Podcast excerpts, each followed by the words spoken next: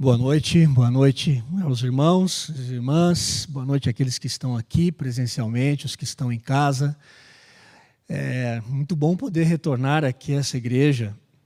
É, a última vez que eu estive aqui, se não me, me engano, é, foi no início de 2008, quando eu tinha acabado de sair do seminário e eu vim aqui em uma ocasião e preguei aqui num domingo, 2008, faz bastante tempo. Faz bastante tempo. É, mas é muito bom poder retornar. Eu sou pastor da Igreja Presbiteriana do Guará, em Brasília. É, estou lá há 13 anos e, e, é muito bom poder estar aqui. Estou aqui, aqui, sozinho, não estou acompanhado nem, nem, da minha esposa e nem das minhas filhas.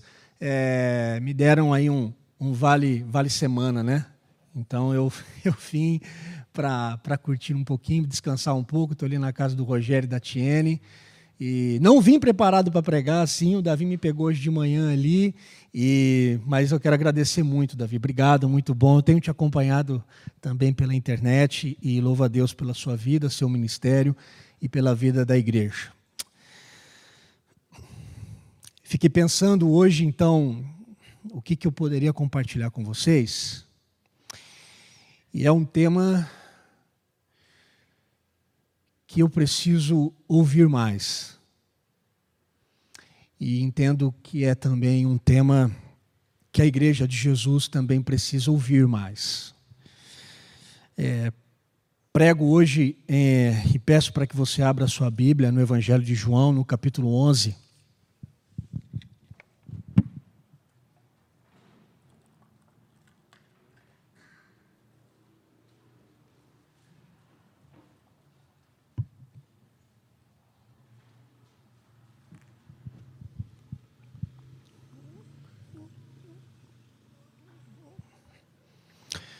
Evangelho de João, capítulo 11, e vou ler só o verso 35. E diz assim: Jesus chorou.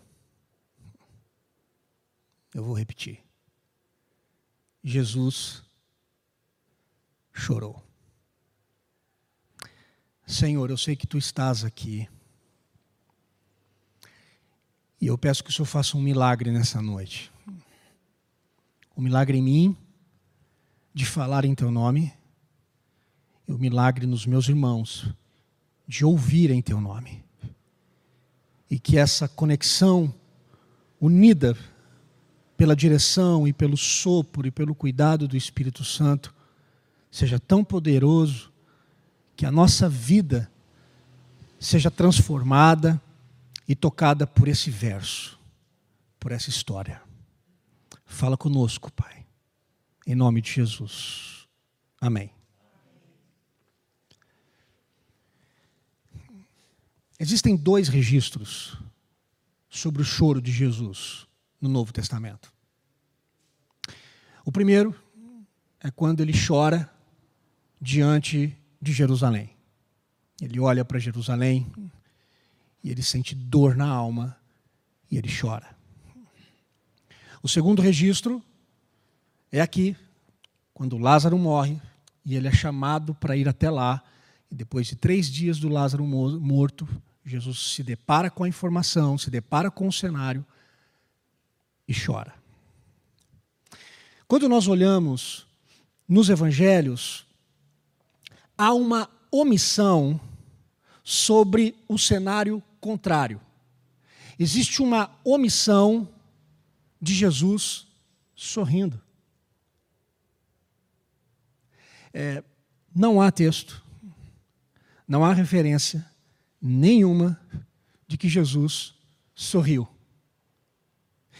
É, eu confesso que eu não sei até onde a ausência dessa informação trouxe para nós uma formatação de um cristianismo sisudo, de um cristianismo carregado de simbologias extremamente sérias, pesadas, e que eu não, também não sei até que ponto a ausência dessa informação traz para os nossos cultos um aspecto onde o sorriso leve, sincero e presente tem que ficar do lado de fora enquanto nós cultuamos. É, é muito interessante porque eu fiz uma pesquisa das obras de arte. Aí, quando eu falo de obra de arte, eu não estou falando desses desenhos que a gente encontra na internet, não. Estou falando de obra de arte, né? desses pintores mais famosos e tal. É, se você fizer uma pesquisa de obras de arte sobre as imagens ou sobre desenhos sobre Jesus, é, você vai sempre encontrar ele com essa mesma toada, com aquele mesmo olhar e com aquele mesmo rosto melancólico. Não tem nenhuma obra de arte Jesus sorrindo. É sempre a imagem de um Jesus melancólico, apático e inundado por uma tristeza, que quando a gente olha, nós mesmos acabamos sendo assolados pela imagem que a gente vê de tanta dor e de tanta tristeza. Quando a gente fala também de Jesus em promessas messiânicas, em textos do Antigo Testamento, a, a, gente reconhece Jesus também com as proclamações dos profetas que diziam que Jesus é um homem de dor e que sabe o que é padecer. Nas entrelinhas, agora, para mim, para você e para as igrejas, parece-nos inconcebível a imagem de Jesus sorrindo. Henry Nouwen é um autor que particularmente eu gosto muito de ler. Ele confessou certa vez em um livro que ele disse, disse o seguinte, abre aspas: Não é fácil imaginar Jesus às gargalhadas mostrando ruidosa alegria. Fecha aspas. Ruidosa alegria. E eu fiquei pensando, por que será que o Noem chegou nessa conclusão? E por que será que tacitamente na nossa alma a gente diz amém para o que ele está dizendo? Por que será que é tão difícil a gente imaginar Jesus às gargalhadas, sorrindo e feliz? E eu tenho para mim que por duas razões. A primeira, explicada dentro de uma abordagem da história da igreja. E a segunda, de uma abordagem um pouco mais hermenêutica e mais exegética. Eu quero tentar explicar as duas abordagens para tentar ficar um pouco mais claro. A abordagem da história da igreja. Há uma grande influência dos pais da igreja sobre a visão que eles tinham sobre o sorrir, sobre o riso, dentro do contexto da vida cristã. Ah, deixa eu dar alguns exemplos para vocês. Basílio de Cesareia. O Basílio de Cesareia ele disse algo muito interessante sobre o sorrir. Ele disse o seguinte, abre aspas. Eu não posso rir aqui, né? Vamos lá. O riso vem do prazer carnal, consequência do pecado e, portanto, vem do diabo. Além do mais, o riso pode nos fazer esquecer o medo constante que devemos ter do inferno, fecha aspas. Ou seja, para Basílio de Cesareia, quanto mais você ri, mais no inferno você está indo. Quanto mais você ri, é porque você considera muito pouco o inferno. Então, você tem que chorar muito. Aliás, se você ri, e se alguém aqui estiver rindo, está endemoniado, porque o sorrir, o sorrir é obra do diabo. Muito bem, não tem ninguém sorrindo aqui agora. Segura. Eu não posso rir também, né? Imagina o pregador endemoniado, né? não dá certo. Santo Agostinho e Ambrósio, eles seguem na mesma linha contra o riso. E uma frase do Ambrósio me chamou muita atenção. Ele disse o seguinte: abre aspas. Aquele que estiver rindo pouco e chorando muito nesta vida será salvo. Fecha aspas. Talvez o Ambrósio fez aqui uma triste interpretação do que bem-aventurados são os que choram. Mas o que mais me chamou a atenção e o que mais se opôs ao contexto do sorrir na vida cristã, na vida cristã foi o João Crisóstomo. E ele disse o seguinte: abre aspas. Vós que rides, dizei-me, onde haveis visto que Jesus Cristo vos tenha dado exemplo? Em lugar nenhum, mas o vimos aflito, mas vós rides. Fecha aspas. João Crisóstomo está dizendo mais ou menos o seguinte: me mostre, biblicamente, um texto onde afirma que Jesus está sorrindo. Não tem. Sabe o que a gente encontra? Jesus chorou. E por que você ri? Essa é a abordagem mais da história da igreja. A influência dos pais da igreja traz um pouco nesse contexto. Mas é, a segunda influência, ela é ainda mais forte do que a primeira. Porque a segunda influência agora que eu menciono a vocês é de uma influência um pouco mais hermenêutica e mais exegética. Ah, ah, porque rir, ou sorrir, em muitos textos bíblicos, está relacionado a algo que não é positivo. Deixa eu citar alguns exemplos. Quando Deus promete para Abraão e Sara um filho, o que é que a Sara faz? Ri. Bom, ah, se eu sou Abraão, eu ia ficar muito bravo, né? Porque ela está rindo do marido. Talvez, né? Olha, Deus. Olha para nós aqui, não tem condições. O que é mais interessante é que, mesmo ambos rindo de Deus, Deus prometeu a criança. Ah, e qual é o nome da criança? Isaac. Ah, e você sabe o que significa Isaac? Deus ri. Uau! Aquela típica piada, né? Deus olhando para eles e dizendo: Ué, quem ri por último, ri melhor. Ah, quando Jesus cura uma menina que havia morrido, as pessoas que estavam do lado de fora, quando ele vai entrar, as pessoas estão rindo de Jesus. Ah, eu também não posso esquecer, ainda que tenha um contexto relacionado ao pecado, mas eu não posso esquecer de mencionar também um texto de Tiago, porque Tiago traz essa coisa também do você não pode rir. Ele diz: lamentai e chorai, e transforme o riso de vocês em pranto. Então parece que a gente, e quando eu falo a gente, somos nós, a igreja, os crentes, Parece-me que nós temos que sempre justificar o nosso riso quando a gente está em festa. Já viu?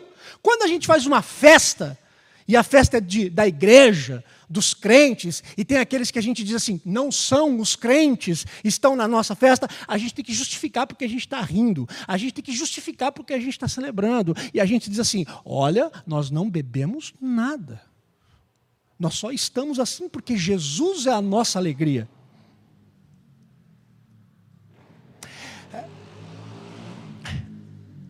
Pecado original, quando ele é cometido, tudo se desequilibrou. Porque tudo foi afetado pelo pecado. Tudo se desequilibrou. E parece que nesse contexto de desequilíbrio, parece que o riso aparece. Parece que quem é um responsável pelo rir ou pelo sorriso é o diabo. E, e essa paternidade mentirosa traz inúmeras consequências, como, como essa que eu estou dizendo para vocês, de o riso estar ligado à imperfeição, como se o diabo estivesse rindo da nossa própria mortalidade. Ah, um outro exemplo, nos evangelhos. Ah, além da gente não encontrar nenhum trecho nos evangelhos que fala de Jesus sorrindo, a gente encontra o contrário a gente vê nos evangelhos que quem ri são aqueles que perseguem a Jesus. Quando Jesus está na cruz, os soldados zombam de Jesus na cruz. Então, é, o assunto está fechado aqui. Parece-nos que agora, enquanto a gente está aqui, enquanto a gente canta, ah, enquanto a gente celebra, interessante, né? Celebra, não há espaço para rir. Não há espaço.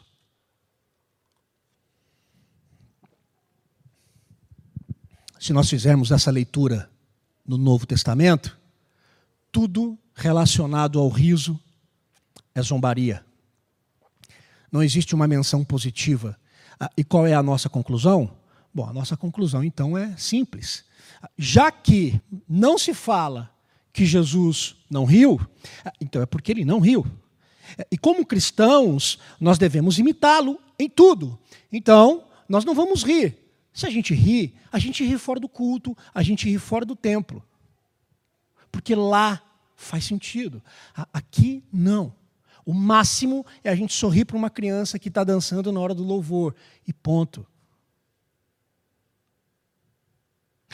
Então, os nossos cultos possuem é, formatos de modo que a sobriedade e a seriedade tomam todo o espaço na adoração, não oferecendo lugar ao sorriso e à leveza que ele representa. E aí, quando a gente vai para a ceia, para o culto da ceia, do domingo que tem a Santa Ceia, a gente precisa de todos os artifícios de uma postura sóbria. A gente até vem mais arrumadinho, porque é o culto da ceia. Mas eu fico me perguntando, quando eu leio o Evangelho, se isso era ceia. Quando a gente tem batismo, a gente precisa que a cerimônia seja sóbria, e que, se possível, a criança não chore quando a gente derrama água na cabecinha dela. E eu fico me perguntando se realmente é isso que significa só o batismo. Ah, e veja, eu não estou dizendo, eu não estou dizendo que, não, que nós não precisamos ser sérios. Mas ser sério em algo não significa não sorrir de alegria nós não precisamos ter medo de sorrir na fé. Eu não estou falando de sorrir da fé, eu estou falando de sorrir na fé. Eu não estou jogando no lixo nem a sobriedade e nem a seriedade. Eu estou fazendo perguntas do tipo: onde está o sorriso de Jesus nas ocasiões em que nós nos reunimos? Ah, será que, que não estamos deixando uh, Jesus sorrir sozinho em medida que nós o cultuamos aqui e agora? Será que os nossos risos também, eles não podem estar alocados em outras circunstâncias com as quais Jesus chora e não sorri? Porque tem isso também, né? A gente pode estar rindo em coisas que Jesus olha e diz: não, aí você tem que chorar.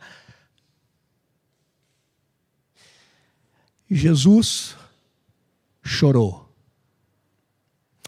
Aí você está sentado aí uh, e está se perguntando: bem, o que, que esse pastor de Brasília louco está querendo dizer? Porque ele leu um texto falando sobre Jesus chorou e ele está falando sobre sorrir. Eu não estou entendendo absolutamente nada. Eu quero dizer para você nessa noite, com base nesse verso, que Jesus sorriu.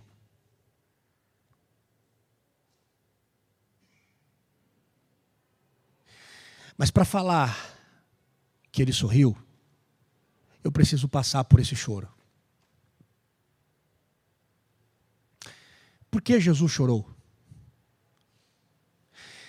Ele chora aqui pela condição degenerativa que a humanidade vive no aqui e no agora. Lázaro estava morto por três dias, e quando ele chega até o sepulcro, Jesus chora. E ele sente o seu choro nascer da alma. O texto, ao contar a história, repete duas vezes a mesma expressão na história. O texto repete duas vezes dizendo que ele se comoveu profundamente e abalado. Se comoveu profundamente e abalado. Duas vezes. E quando ele é chamado para ir até o corpo do Lázaro, ele chora. E essa é a imagem que fica para nós. um Deus que sofre, um Deus que chora, um Deus que se compadece das nossas mazelas, um Deus que ficou angustiado com a morte na vida das pessoas e com a morte na história da humanidade, é um Deus que sofre. Mas as pessoas que defendem eh, que Jesus sorriu, essas pessoas elas se apegam ao fato de que ele era 100% humano também. Ah, então, o raciocínio fica mais ou menos da seguinte maneira: ele, Jesus era 100% Deus e ele era 100% homem. Enquanto 100% homem, ele sorriu. Mas enquanto 100% Deus, não. Então a conclusão é: logo, Jesus podia rir, porque ele era Deus, mas ele nunca riu. ah, eu quero dizer para você hoje que Jesus, sendo Deus, sorriu.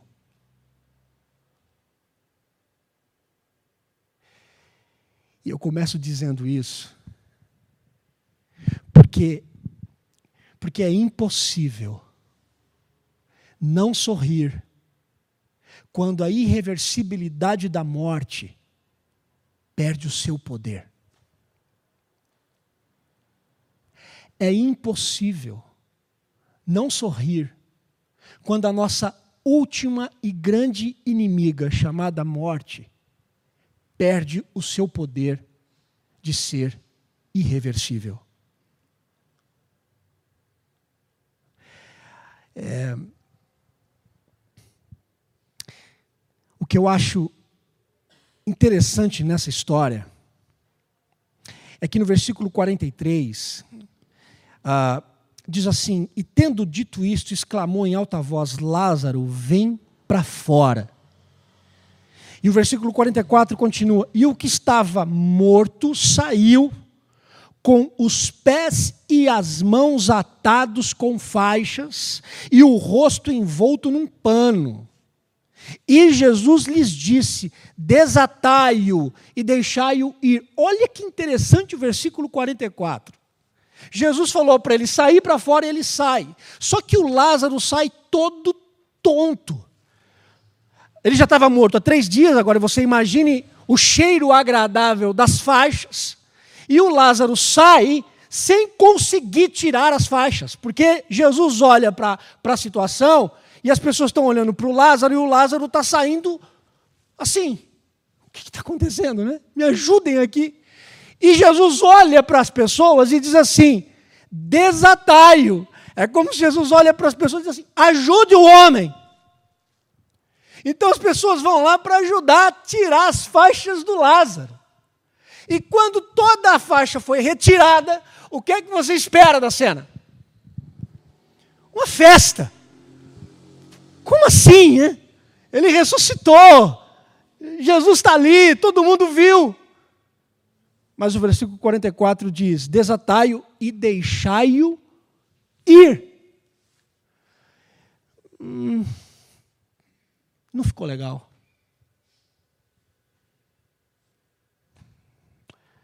Ah, a história podia ser outra.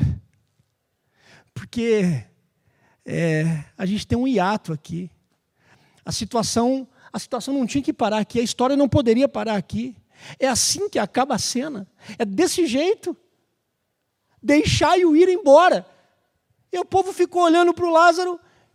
Eu não sei como é que o Lázaro foi, mas eu sei que ele foi embora. E todo mundo ficou olhando para o homem. E ficou aquela coisa. Acabou. Não teve nenhuma selfie, não teve nenhuma foto, nada. Foi embora. Não registrem nada. Ponto. Deixa-o deixe ir embora. A cena acaba aqui? Não. A cena não acaba aqui. Existe uma temática muito forte no Novo Testamento sobre a alegria e, claro, sobre a temática do riso e do sorrir, que é aquilo que eu chamo de teologia do banquete, ou a teologia da mesa. Como eu gosto de estar ao redor da mesa. Eu me lembro que no seminário era muito interessante. É, a minha turma de seminário tinha uma garrafinha de café. Nós fazíamos, nós não, né? Eu não tinha dinheiro, mas quem tinha conseguia lá fazer a vaquinha, eu só era o sanguessuga, eu bebia. Né? Às vezes tinha umas bolachinhas, aquela coisa e tal. E eu me lembro quando eu chegava em aula de teologia sistemática, aquela coisa, a sala dividia no meio assim, ó. Aí era como se de um lado fossem os liberais e do outro os fundamentais. E dava uma briga que era uma coisa. Povo brigava e tal, e tal, e tal, aquela coisa. Quando acabava a aula, tinha o café o café posto na mesa. E eu me lembro que eu ficava olhando em, algumas, em, alguns, em algumas circunstâncias onde tinha algumas discussões mais acaloradas, né? É, Calvino brigando com Lutero, era uma coisa louca. Né? E eles, esses caras sentados assim à mesa tomando café e rindo um com o outro, e eu ficava pensando o que uma mesa com café, com uma bolachinha de água e sal é capaz de fazer com gente que pensa diferente. Eu amo a teologia do banquete. Eu sou adepto à teologia da mesa. E no Novo Testamento, as histórias que acontecem ao redor da mesa, ela sempre é permeada por alegria e por júbilo. E me desculpe você, eu não consigo ver essas histórias de alegria sem ter sorriso nos lábios.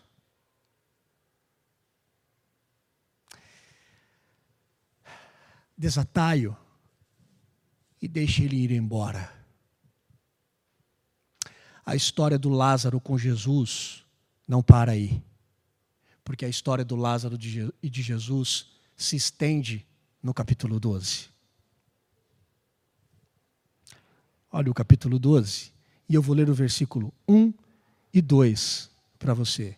E diz assim: Seis dias antes da Páscoa, Jesus foi para Betânia, onde estava Lázaro, a quem ressuscitara dos mortos. Ofereceram-lhe ali um jantar, e para variar, a Marta servia. E Lázaro era um dos que estavam à mesa com ele.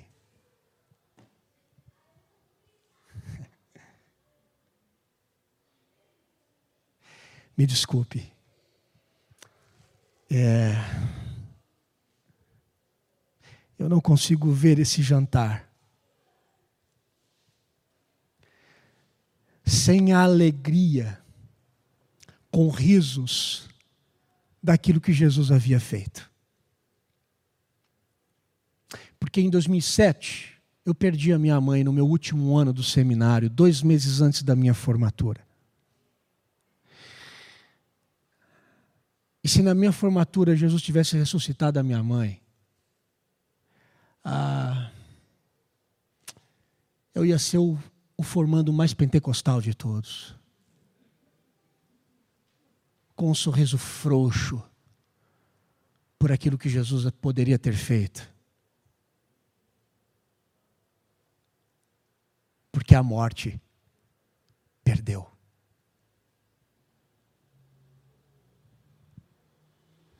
Eu não consigo olhar para essa cena.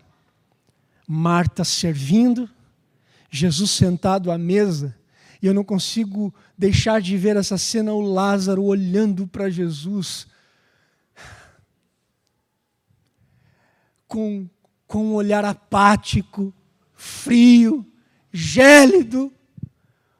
O que eu consigo ver é um homem que passou pela morte por três dias e Jesus sabia muito bem o que é esse negócio, e saberia o que era muito bem esse negócio de ficar morto três dias e depois ressuscitar. E eu fico imaginando o olhar de Jesus para o Lázaro dizendo: É, depois sou eu. E eu também vou viver. E o Lázaro olhando para Jesus, como quem dizendo na alma: Esse homem é o homem da minha vida, é o homem da minha alma. É quem me faz estar sentado, é quem me faz estar vivo, é quem me faz respirar, é quem diz para a morte: ó oh, morte, onde está a tua vitória? Eu não consigo ver essa mesa sem sorriso, sem gargalhada, sem pegar na mão, com um olhar de muita gratidão. E quando eu vejo o meu mestre nesta mesa sorrindo junto com o Lázaro, quando eu vejo ele sorrindo, eu entendo que eu, eu entendo que você, nós também podemos sorrir. A gente pode sorrir agora. Porque a gente pode agora celebrar a vitória de Jesus sobre a irreversibilidade da morte. Quando Jesus ressuscita aquela menina, Tabita Cume, levanta. Eu ouvi Tim Keller falar sobre essa, essa história e que me fez lembrar as minhas filhas pequenas. Tim Keller diz que quando Jesus chegou para aquela criança pequenininha, para aquela menina, e disse: Levanta, a, a, a, construção na língua original, no grego, é como se ele estivesse falando com uma criancinha amorosa: Filhinha, levanta, está na hora de acordar. E eu fiquei lembrando quando eu acordo as minhas filhas para ir para o colégio. Elas estão dormindo e eu chego seis horas da manhã. Filhinhas, Está na hora de acordar. Porque a morte para Jesus é como uma boa noite de sono. Ele diz: abre os olhos e levanta. E a gente abre os olhos e levanta. Os nossos encontros, eles devem ser recheados de sorrisos. A nossa fé, ainda que batida todos os dias, jogada pelos ventos das lutas, jogada e saculejada pelas tribulações da vida, ainda assim, eu e você precisamos encontrar um espaço para sorrirmos em comunidade. Porque ele disse ao morto, ele disse ao morto, ele disse a ele: saia para fora, porque nós vamos jantar juntos.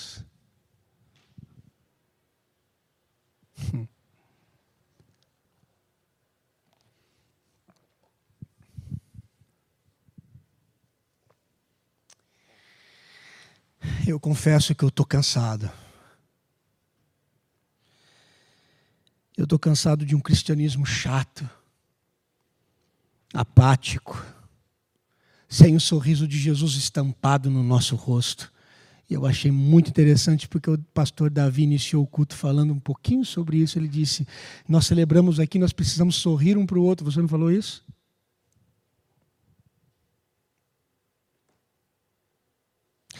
Eu estou cansado de uma abordagem religiosamente fria que nós usamos na vida daquelas pessoas que estão sofrendo, sem mostrar para elas que Jesus pode estar sorrindo para elas enquanto elas estão sofrendo.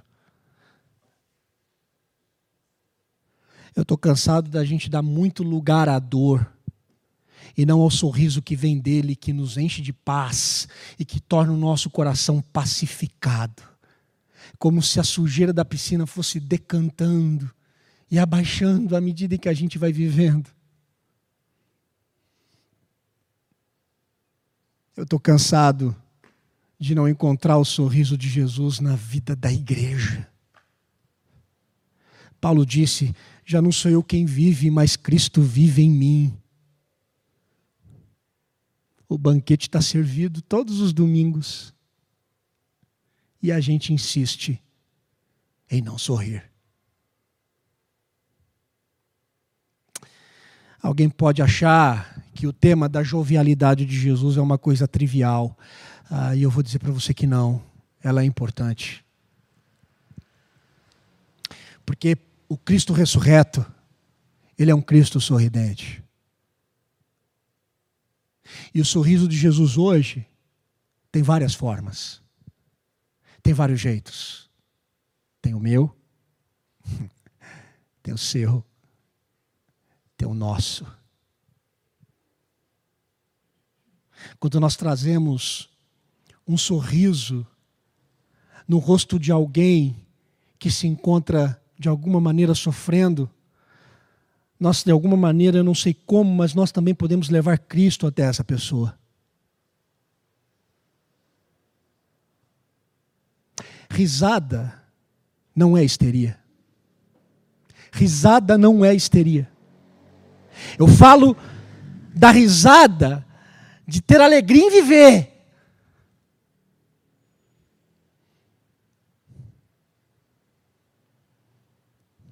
O sorriso de Jesus nos comunicando Enquanto a gente vai tateando a nossa vida tão pesada, nublada, quando está tudo tão difícil de enxergar, e nós podemos ver de perto o sorriso de Jesus através da igreja, dizendo: Não tenha medo, eu estou com você. Porque quando a gente está sofrendo, o que a gente também precisa encontrar é Jesus na vida de alguém. Que seja capaz não apenas de dar a mão, que seja capaz não apenas de oferecer o banquete, ainda que seja cafezinho com bolachinha de água e sal, mas que nos ofereça o sorriso do filho amado do Pai, nos trazendo paz e consolo na alma, dizendo: está tudo bem porque eu estou aqui.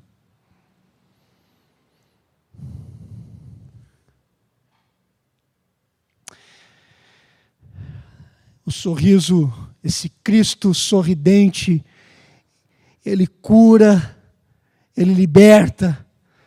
E nós saímos à ministração dos corações dos irmãos, a, a, a, esses irmãos que estão sofrendo, porque não muito distante de nós, não muito distante de nós, há alguém que está com medo e que carece da nossa coragem Há alguém que está sozinho e que carece da nossa presença. Porque não há alguém muito longe de nós, muito longe de você, há alguém que está ferido, precisando de cura que vem através da sua mão, do seu telefonema, da sua visita, do seu olhar e do seu sorriso, ainda que seja com máscara, mas a gente aprende a sorrir com os olhos.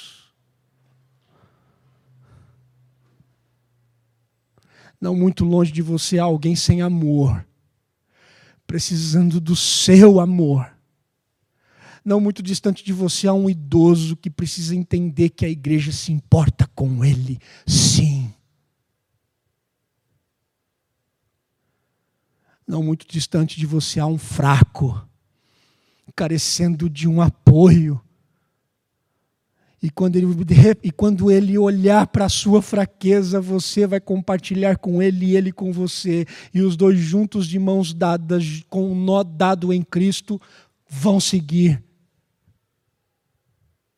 Porque o cordão de três dobras é difícil de se rebentar. O Lázaro experimenta a morte. Ele viu como ela era. Mas agora a sua alegria de viver era irresistível. No banquete, à mesa, enquanto a Marta servia, ele viu o seu Senhor sorrir e celebrou com ele. Eu quero encontrar o sorriso de Jesus em vocês.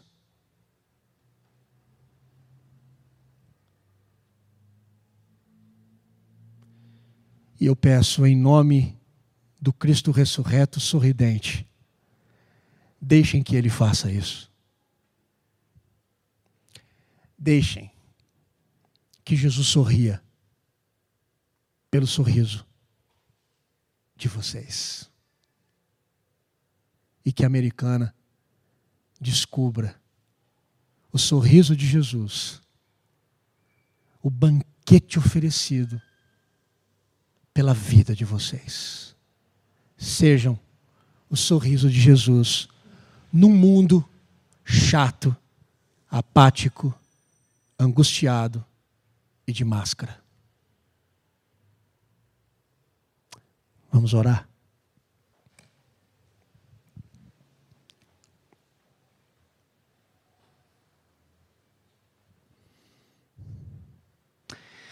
Se algo que nós podemos pedir para o Senhor agora, é que o Senhor nos ensine a sorrir, a sorrir mais. E a gente aqui, Senhor, nós não estamos falando de, de bobeira, de piada. A gente está falando de consolo. A gente está falando é da certeza de que a morte perdeu a luta. Nós estamos falando de um engajamento intencional da igreja no ambiente festivo, onde a nossa adoração se torna festiva, onde os nossos encontros se tornam leves e onde, ao invés de sermos taxados de chatos, distantes, nós possamos viver como a comunidade em Atos também vivia, contando com a simpatia de todo o povo, porque nós temos o sorriso do Senhor em nós. Faz a gente viver isso, Pai. E que sejamos o sorriso na vida de quem está chorando hoje. Em nome de Jesus eu oro.